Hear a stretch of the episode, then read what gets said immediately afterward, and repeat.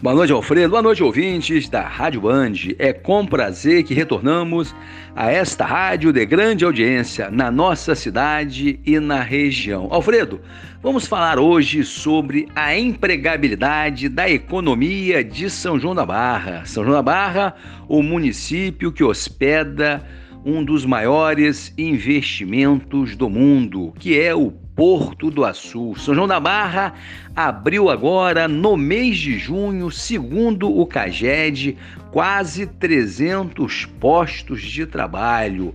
O segmento econômico que alavancou esses 300 empregos foi o setor de serviços, que gerou 280 empregos com a carteira assinada. Setor de serviços que faz a prestação de serviços às atividades portuárias. Isso é uma boa notícia para São João da Barra, porque no começo do ano de janeiro a março, São João da Barra sofreu profundamente com o desligamento de vários trabalhadores da construção civil que estavam empregados nas obras de infraestrutura do porto.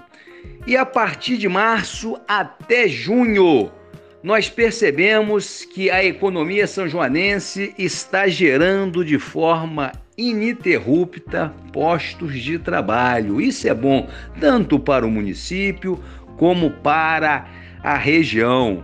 Uma vez que o Porto da Sul, como nós já falamos em outra oportunidade, é uma janela aberta para o mundo. E por conta desse boom das commodities, Muita coisa, como por exemplo, o petróleo está sendo exportado pelo Porto do Açu, com essa retomada do crescimento econômico, tanto da China como dos Estados Unidos, que são grandes consumidores de commodities.